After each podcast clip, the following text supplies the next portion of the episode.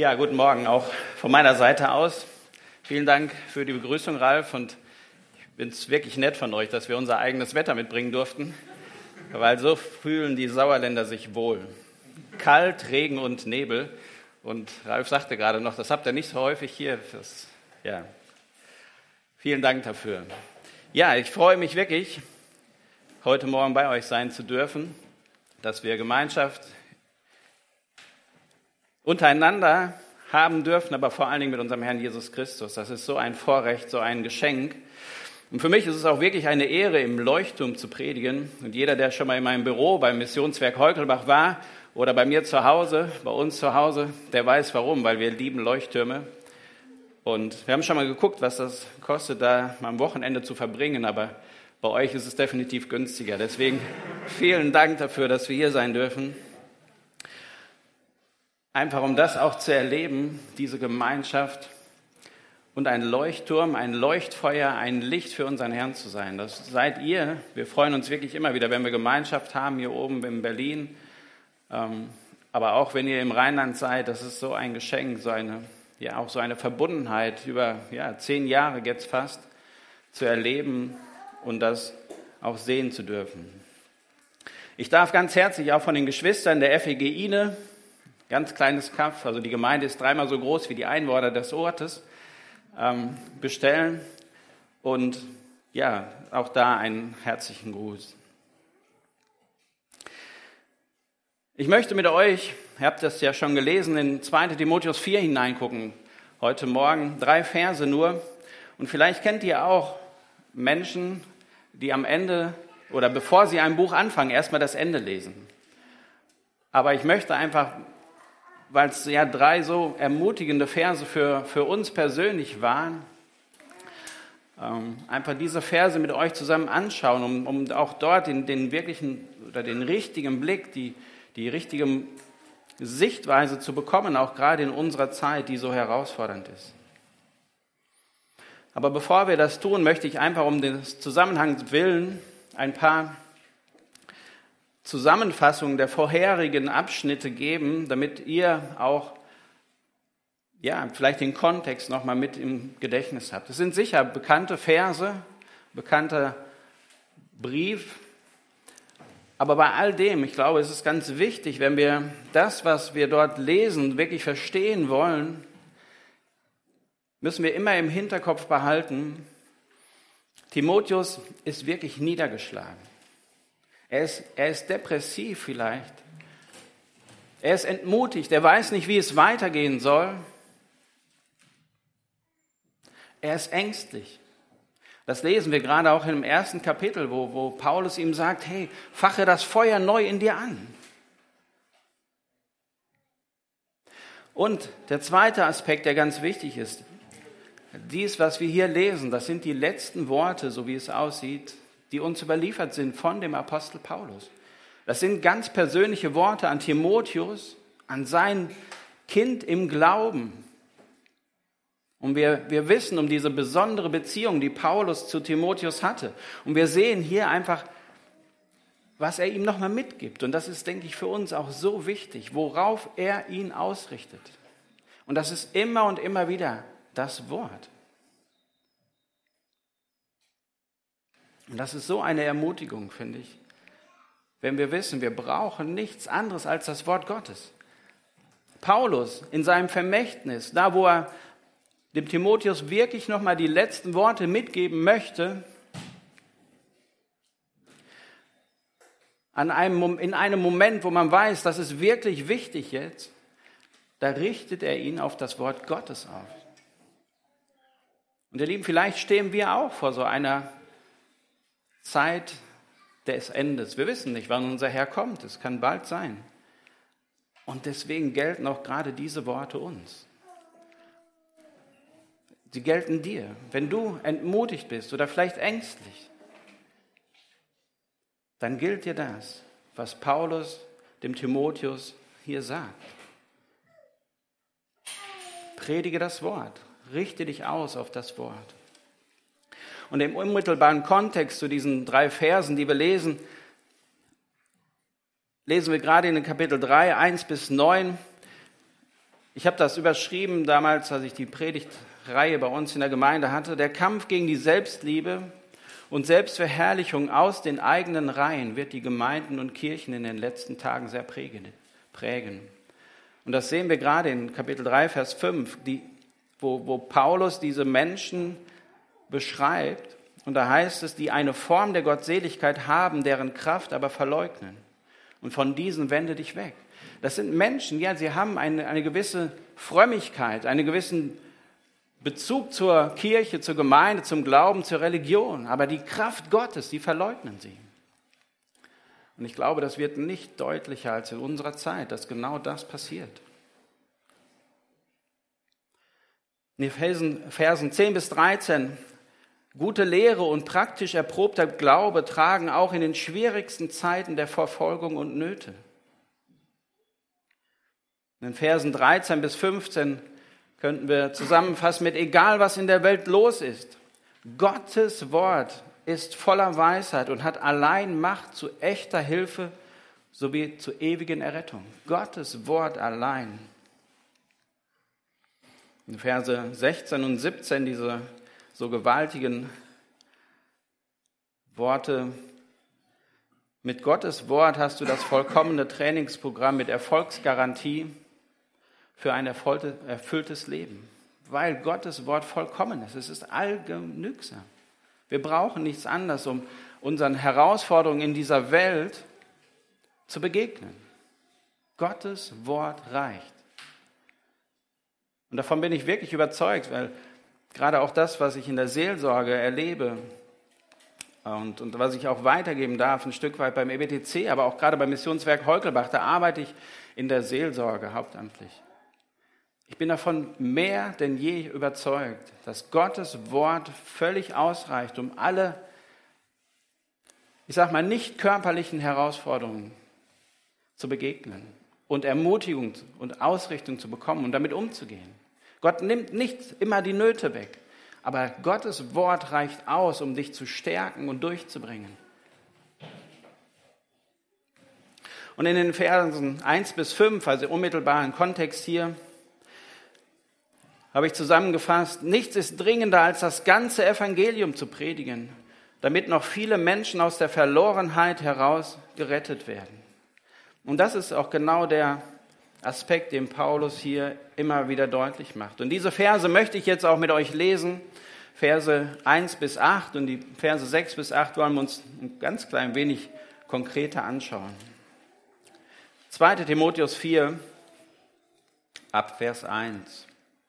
Ich bezeuge eindringlich vor Gott und Christus Jesus, der Lebende und Tote richten wird und bei seiner Erscheinung und seinem Reich predige das Wort.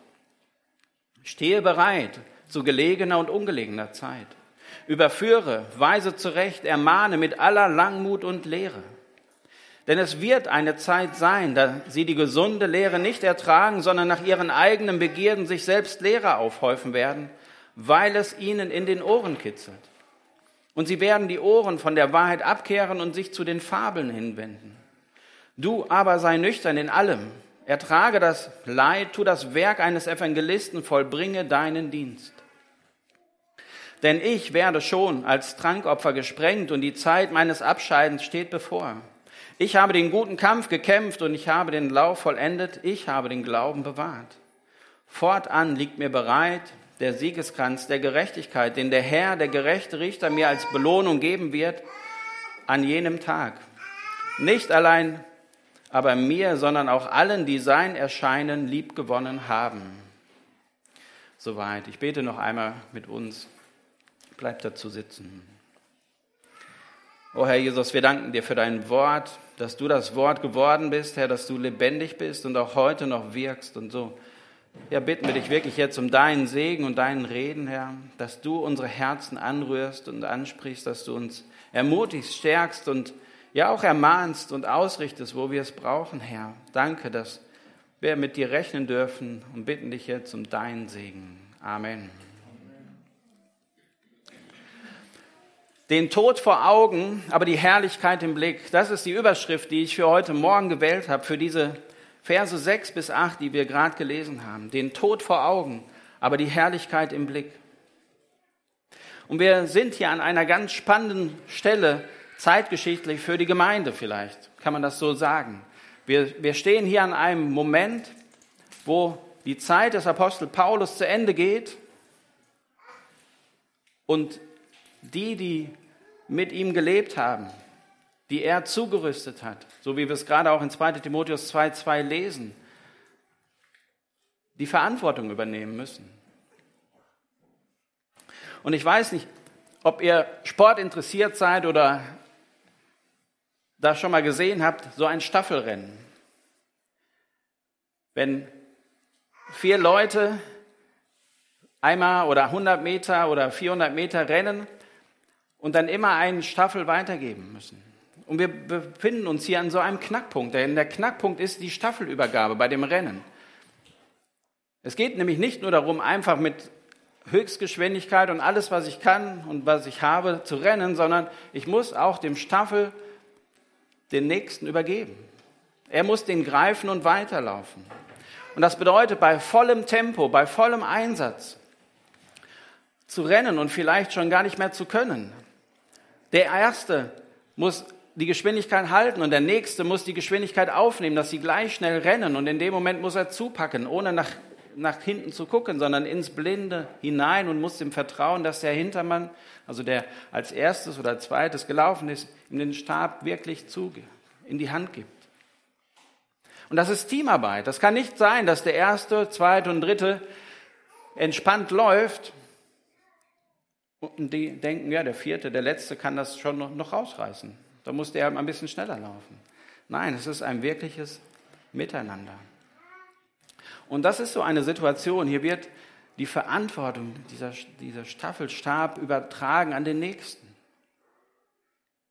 Und Paulus ist es ein wirkliches Anliegen, er ist darauf bedacht, möglichst eine gute Übergabe zu schaffen, denn er hat so gelebt, dass die nachfolgenden Generationen im Wort leben und wandeln können. Auch wir, auch du und ich, wir profitieren heute noch davon, dass dieser begnadete Sünder, dieser Paulus und auch der, der Timotheus und so weiter sich von von ihrem Herrn so gebrauchen ließen, dass sie ihm gehorsam waren in dieser Herausforderung, in der sie gesteckt haben. Paulus rennt hier zwar nicht, denn er ist eingesperrt in einem Loch, in einem Kerker, aber trotzdem lastet dieser hohe Druck diesen, diese Verantwortung des Wortes Gottes die Verantwortung der Gemeinden, für die er Tag und Nacht ringt, wie wir es mindestens zweimal lesen, die lastet auf ihm. Und dies muss er jetzt weitergehen an Timotheus. Und ihr Lieben, der Timotheus, der ist niedergeschlagen. Der ist traurig. Der hat alles andere als noch einen Blick dafür, jetzt noch die Verantwortung, die Paulus hatte, aufzunehmen und weiterzutragen.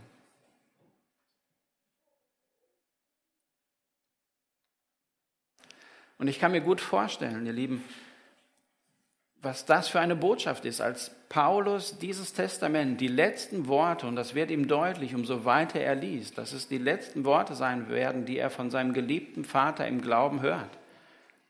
Was die für ihn bedeuten, als die Wahrheiten und die, die Dinge, die er dort erkennt, nach und nach in seinem Verstand Einzug halten.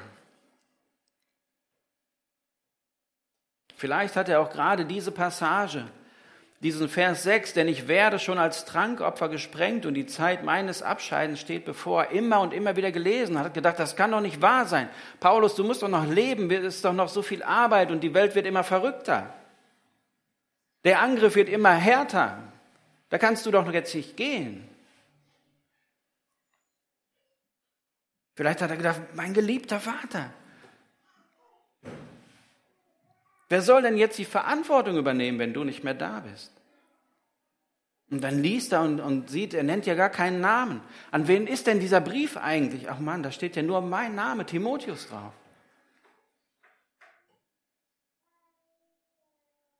Vielleicht waren das die Gedanken des Timotheus in dieser Situation.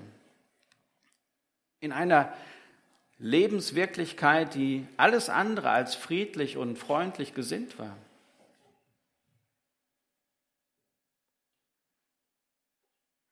Und ich könnte, ich kann es mehr als gut verstehen, wenn Timotheus gedacht hat, oh, das, das ist zu viel für mich, das schaffe ich nicht. Wo kann ich mich verstecken? Und ihr Lieben, wir befinden uns jetzt genau in diesem Moment, dieser Staffelübergabe, in diesem so heiklichen und gefährlichen Moment, wo die Verantwortung von Paulus an Timotheus und an die anderen jungen Geschwister, die den Dienst übernommen haben und im Dienst stehen, wo das stattfindet. Und das wird gerade auch dadurch deutlich, dass in Vers 5 dieses Du aber und in Vers 6, denn ich werde, dass das im Griechischen stark betont wird. Da findet wirklich so ein, ein Ausrufezeichen, wird da gesetzt. Es wird so quasi unterstrichen.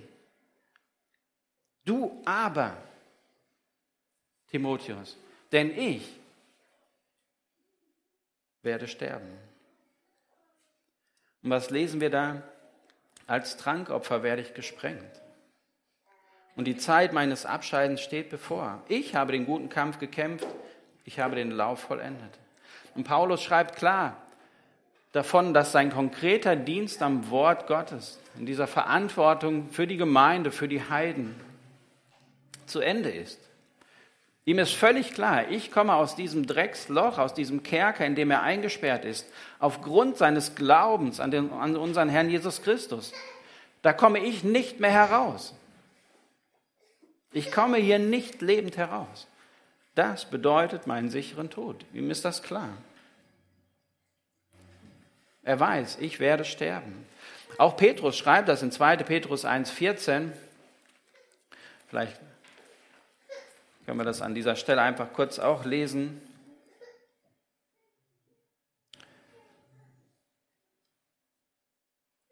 Zweite Petrus ist zweite Petrus und nicht erste Petrus. Genau. Da ich weiß, dass das Ablegen meines Zeltes bald geschieht, wie auch unser Herr Jesus Christus mir kundgetan hat. 2. Petrus 1, Vers 14. Auch Petrus ist in diesem Bewusstsein. Mein Leben ist bald zu Ende. Mein Leben ist begrenzt. Und mir ist das selber manchmal, ich meine, ich bin auch nicht mehr der Jüngste, aber immer noch jung, fühle mich zumindest so manchmal. Und da macht man sich vielleicht nicht so viele Gedanken über die Zukunft oder über das Ende. Aber leben wir in diesem Bewusstsein, dass unser Leben hier begrenzt ist, dass wir in einer ganz anderen oder einer ganz anderen Zukunft und, und Ewigkeit entgegengehen. Dass nicht hier das Leben, was doch so, habe ich den Eindruck, uns so gefangen nimmt, auch gedanklich und gefühlsmäßig und alles, dass wir hier nur eine begrenzte Zeit leben.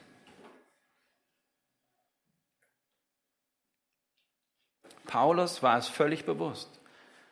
Und ich denke, den, den, dem Timotheus war auch bewusst, dass das Leben ganz schnell zu Ende sein kann, weil diese Angriffe wirklich zum Teil massiv waren. Wir wissen um die Umstände, die dort in dem römischen Reich herrschten, unter Kaiser Nero und so weiter, dass die Geschwister als lebendige Fackeln an den Straßen gebrannt haben, weil sie sich zu Christus bekannt haben.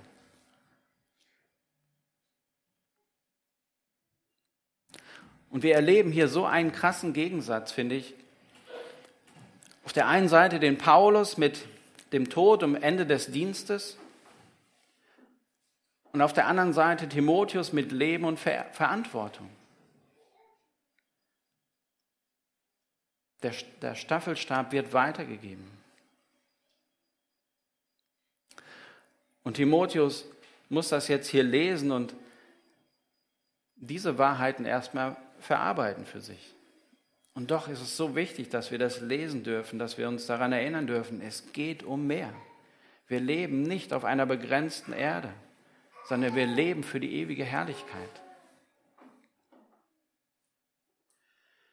Und dann lesen wir hier im Vers 6 von diesem Trankopfer. Was ist denn das Trankopfer? Das Trankopfer, das war im Grunde eine Beigabe oder ein Beiopfer zu anderen vorgeschriebenen Opfern. Das war etwas, was man zusätzlich gab zu dem Brandopfer oder zu dem Dankopfer zum Beispiel. Es, und es scheint so, als ob Paulus damit deutlich machen möchte, dass sein Sterben, dass sein Tod, der unmittelbar bevorsteht, von dem er ja auch schreibt und was ihm bewusst ist, dass das nur noch eine Beigabe seiner Hingabe an Christus ist. Er weiß, dass mein Leben, das, was ich hier habe, das gehört dem Herrn. Und ich habe mein Leben dem Herrn hingegeben. Im Leben und jetzt auch im Sterben. Und deswegen ist es eine Beigabe an Christus.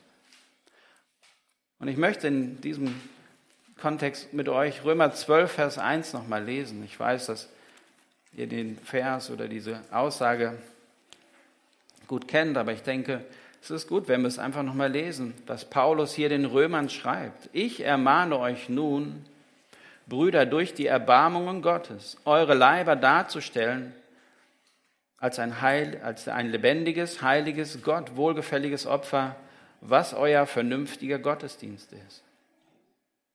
Und seid nicht gleichförmig dieser Welt, sondern werdet verwandelt durch die Erneuerung des Sinnes, dass ihr prüfen mögt, was der Wille Gottes ist, das Gute und Wohlgefällige und Vollkommene. Also Paulus kann sagen, ich habe mein Leben Gott hingegeben. Es ist ein Opfer für den Herrn. Und so ist auch mein Sterben, mein Tod, eine Hingabe an meinen Herrn Jesus Christus.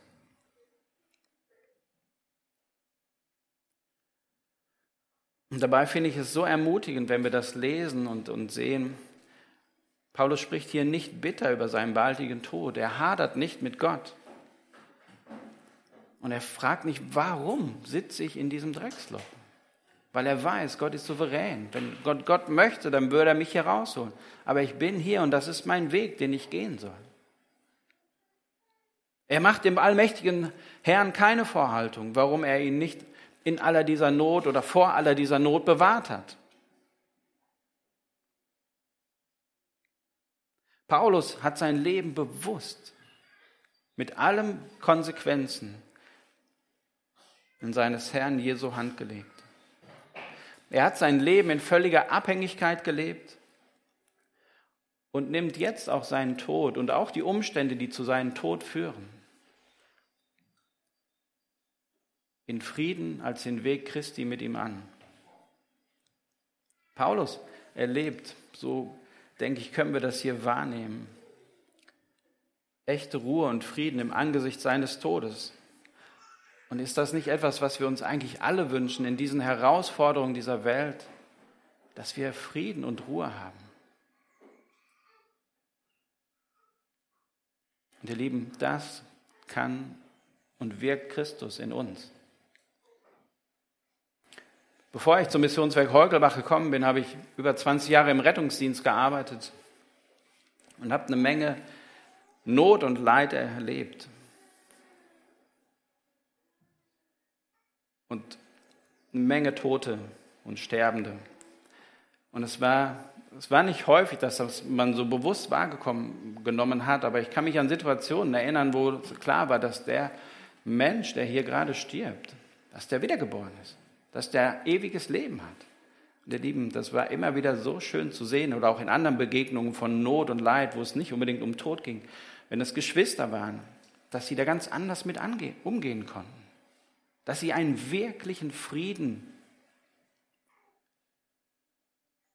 mit ihrem Herrn und in dieser Situation haben. Das ist, was unser Herr uns schenken möchte und schenkt. Und das dürfen wir hier von Paulus sehen, wie er das auch deutlich macht. Er hat keine Angst vor dem Tod. Und ich denke, wir dürfen hier ganz, einen ganz praktischen Einblick bekommen, wie wir selber auch damit umgehen dürfen, nämlich indem wir uns ausrichten auf das, worum es wirklich geht. Vielleicht noch zu dieser Beschreibung des Sterbens, des Ablebens oder Abscheidens von Paulus. Es kann auch gut sein, dass Paulus damit deutlich machen möchte, wie er stirbt. Denn als römischer Staatsbürger durfte er nicht gekreuzigt werden. Und von der geht, kann man davon ausgehen, dass er enthauptet wurde. Und so zeigt einfach auch sein, sein Blut, was dort nochmal vergossen wird,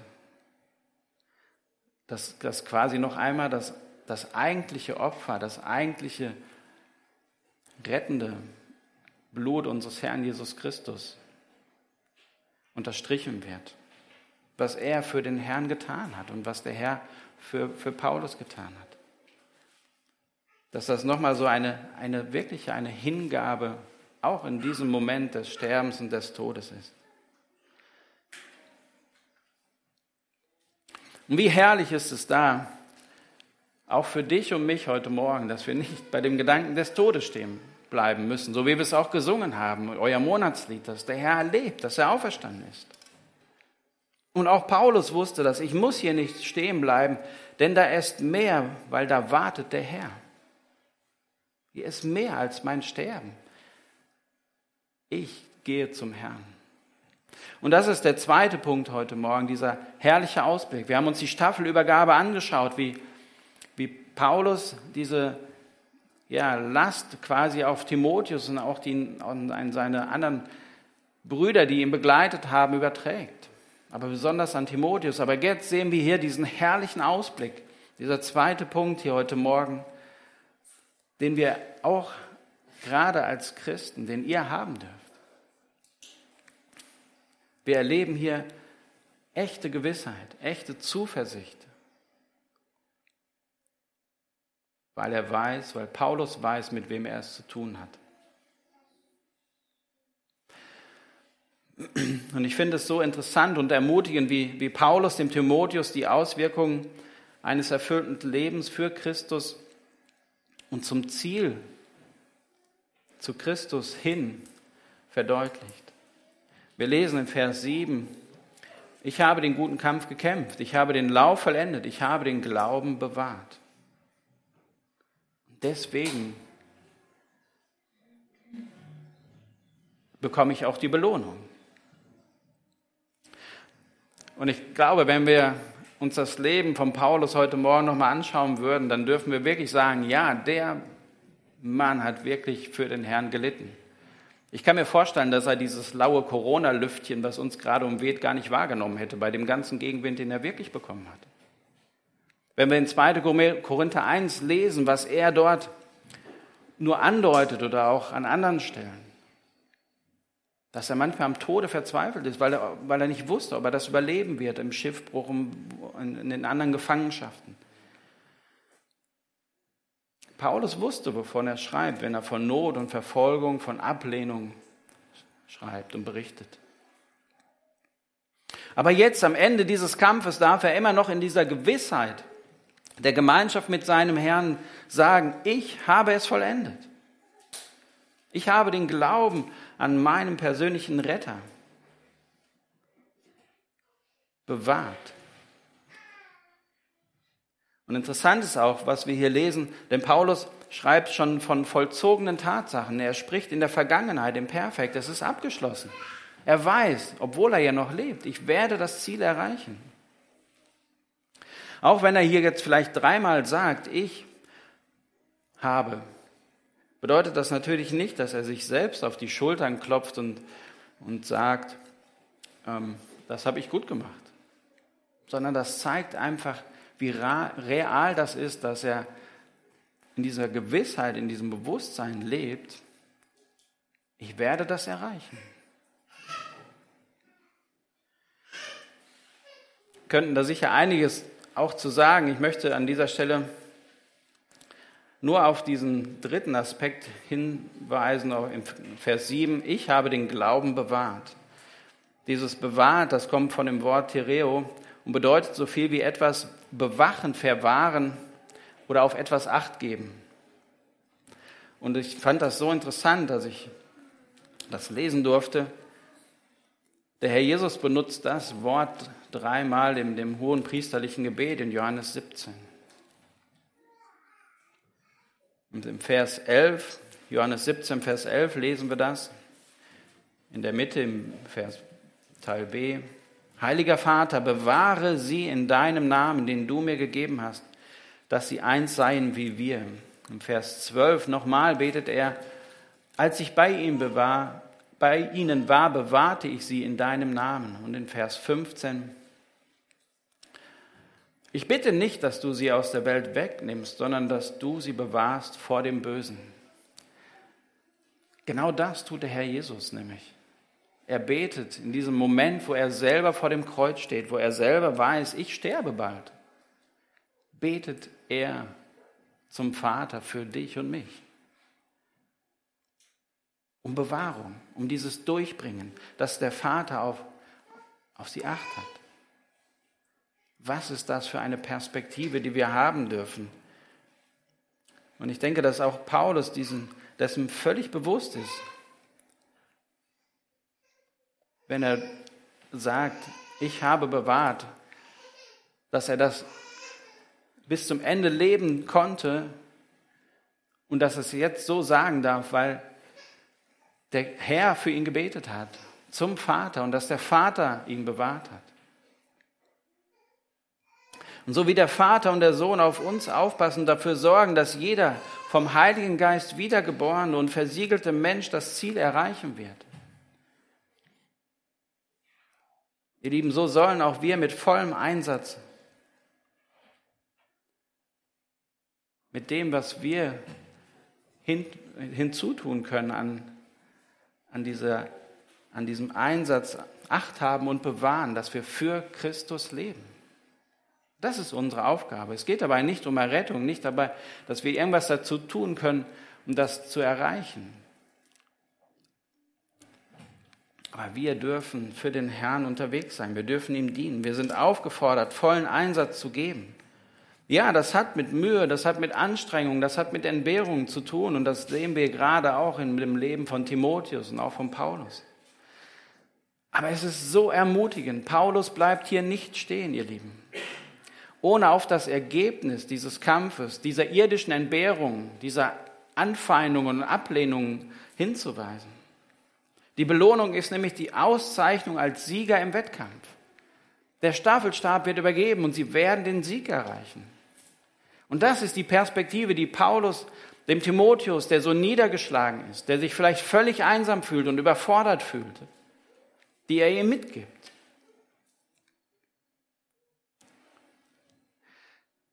Und als ich darüber nachdachte, was das bedeutet, hat mich das wirklich überwältigt, einfach nur mal, was wir für einen großen Herrn haben. Und wisst ihr, was Paulus hier klar macht? Ist dir klar, was Paulus in dieser, mit dieser Aussage in Vers 8 deutlich macht? Fortan liegt mir bereit der Siegeskranz oder die Krone der Gerechtigkeit, den der Herr, der gerechte Richter, mir als Belohnung geben wird an jenem Tag. Was das für eine Auswirkung hat? Gott rettet dich. Gott hilft dir im Alltag, in deinem Leben. Er ist es, der dich ans Ziel bringt. Und jetzt belohnt er dich noch dafür. Was ist das für eine Perspektive, die wir haben dürfen? Das ist so gewaltig. Nichts können wir von uns aus oder alleine. Wir sind völlig auf unseren Herrn angewiesen. Wir sind völlig abhängig von diesem heiligen Gott. Wir machen die Mühe mit unseren Sünden, wie wir es in Jesaja lesen. Oder haben ihm Sünde, Mühe gemacht. Aber er, er rettet dich. Er, dieser Gott rettet dich. Das lesen wir in 2 Timotheus 2, Vers 10, wenn ihr das mitschreiben wollt, einfach um das nochmal nachzuvollziehen. Oder in 2. Thessalonicher 2, Vers 13. Aber Gott rettet nicht nur, nein, er hilft auch, dass du durch den Alter kommst mit all den Herausforderungen. Das lesen wir in Römer 8, Vers 34 oder Hebräer 7, Vers 25 und 9, Vers 24. Und dann dürfen wir wissen, Gott bringt durch. Gott bringt dich ans Ziel. Wie wir es in Philippa 1, Vers 6 lesen oder auch 1. Korinther 1, 8 und in 2. Thessalonicher 2, Vers 14. Aber zu dem, dass Gott all das in deinem Leben wirkt, belohnt er dich auch noch. Und das lesen wir hier im Vers 8, aber auch in 1. Petrus 5, Vers 4 oder auch Offenbarung 2, Vers 10. Gott rettet, hilft, bringt durch und belohnt dich. Er stellt alle Mittel für dein Leben bereit und sorgt von sich aus dafür, dass du das Ziel, was wir hier lesen, die Krone der Gerechtigkeit, die Gemeinschaft mit dem Herrn, mit dem lebendigen, heiligen Gott in seiner Herrlichkeit erleben werden. Er macht dich, hat dich zum Sieger gemacht und wird dich ans Ziel bringen. Das ist so unbeschreiblich. Und ich habe überlegt, wie, wie kann man das einfach nochmal für uns fassen? Und vielleicht ist es so, als wenn dir jemand, vielleicht braucht ihr gerade ein neues Auto, ich weiß es nicht, oder wünscht euch einen Sechszylinder-Boxer. Ähm, da ist jemand, der kauft und schenkt dir sein nagelneues unbezahlbares und völlig einzigartiges Auto. Er schenkt dir das einfach. Aber nicht nur das, dass er dir das schenkt, sondern er kommt komplett für den Unterhalt auf. So wie alle Kosten, die das Auto verursacht. Er schenkt es dir, er sorgt dafür, dass du damit fahren kannst und dazu fährt er dich sogar noch, wenn du es möchtest und er schiebt dich sogar noch aus dem Dreck, wenn du dich festgefahren hast. Er geht mit dir durch das Leben. Und am Ende belohnt er dich fürstlich dafür, dass du sein Auto gefahren hast. Ich weiß, das ist ein, ein so schwaches Bild, aber genau das ist das, was Gott dir und mir geschenkt hat, welche, welchen Blick der Herrlichkeit wir haben dürfen. Er schenkt uns etwas, was wir nie erreichen würden und könnten. Er hilft uns in den Herausforderungen des Alltags, weil er weiß, wie es uns geht. Wir lesen das in, den Hebräer 4, Vers 14. Wir haben einen hohen Priester, der Mitleid hat. Er sorgt dafür, dass du das Ziel der Herrlichkeit erreichst. Und dann belohnt er dich noch dafür.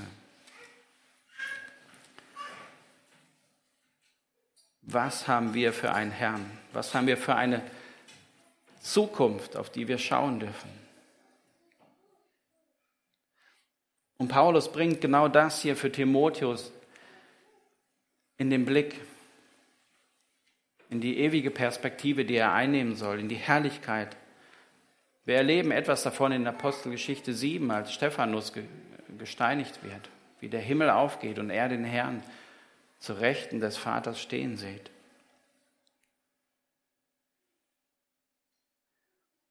Auch Stephanus durfte wissen, egal was passiert, ich werde jetzt gleich sterben, ja, aber ich, ich habe gewonnen. Ich werde beim Herrn sein und werde diese Krone der Gerechtigkeit, die dich als Sieger auszeichnet, die ihn als Sieger ausgezeichnet hatte, erhalten.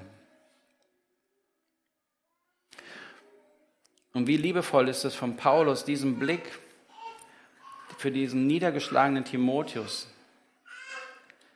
der jetzt diese Verantwortung übernehmen muss, nochmal neu zu schärfen, auszurichten auf das, was wirklich kommt, wo es drauf ankommt.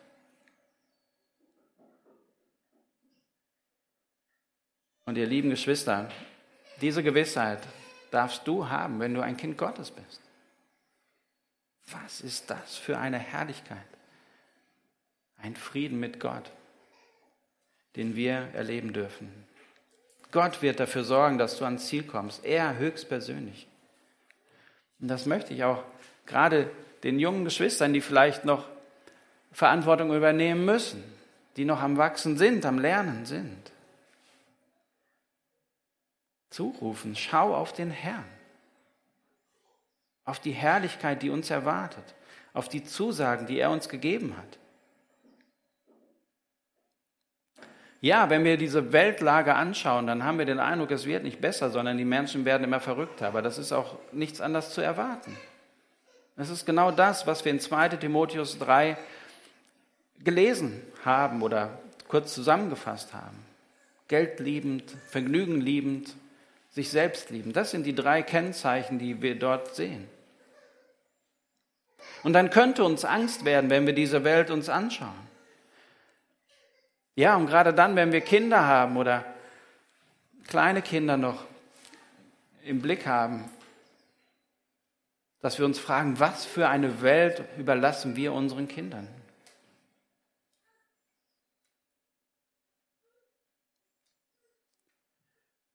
Aber was ist das für eine Botschaft, die wir dort dann weitergeben dürfen, dass, dass auch wir ihnen sagen dürfen? Der Herr liebt dich und rettet dich. Der Herr hilft dich. Der Herr bringt dich durch. Und er wird dich belohnen. Ich komme zum Schluss. Wir haben hier im Angesicht des bevorstehenden Todes einen so wichtigen Einblick in den konkreten Umgang des Paulus mit seinem Tod bekommen, wie er das für sich bewertet, was für er für ein Fazit zieht und was ihm wichtig ist. Und ich möchte euch wirklich ermutigen, befasst euch mit der realen und kommenden himmlischen ewigen Heimat.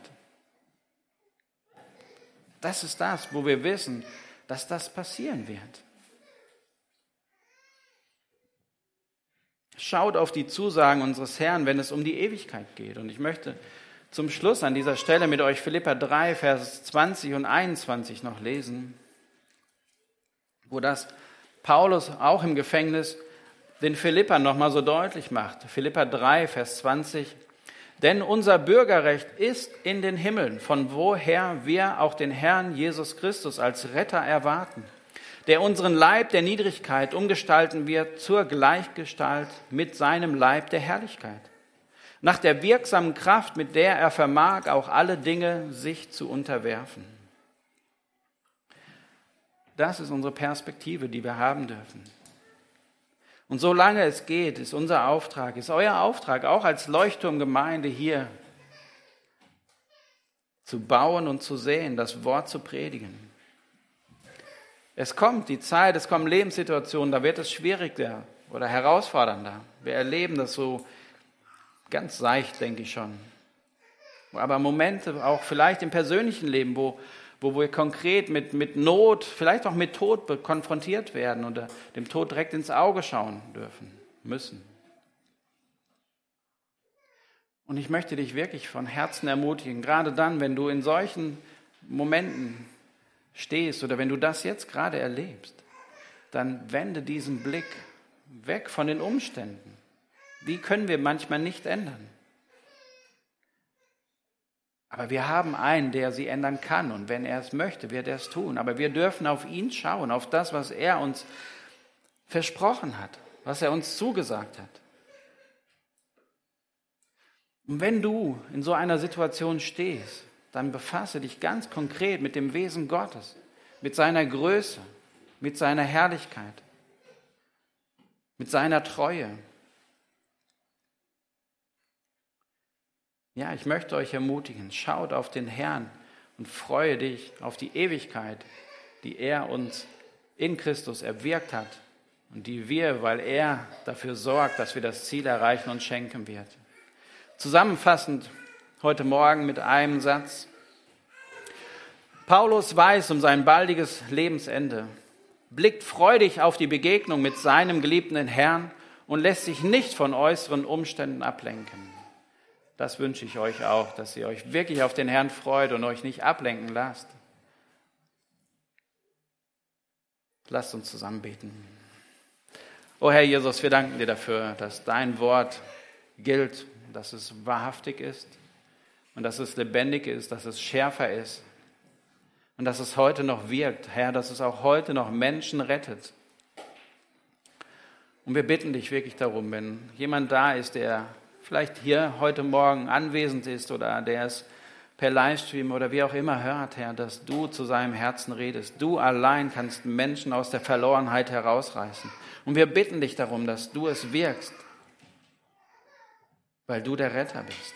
Herr, und ich möchte dich wirklich von Herzen auch für die Geschwister hier am Ort bitten, für die Gemeinde hier, dass du sie segnest, dass du ihnen Kraft gibst, Weisheit in all den Herausforderungen, die sie haben, ob im persönlichen oder auch als Gemeinde. Herr, danke, dass du auch dort bist, dass du darum weißt und dass du auch sie zum Ziel bringst. Herr, und so danken wir dir dafür, dass wir wissen dürfen, du hast uns lieb.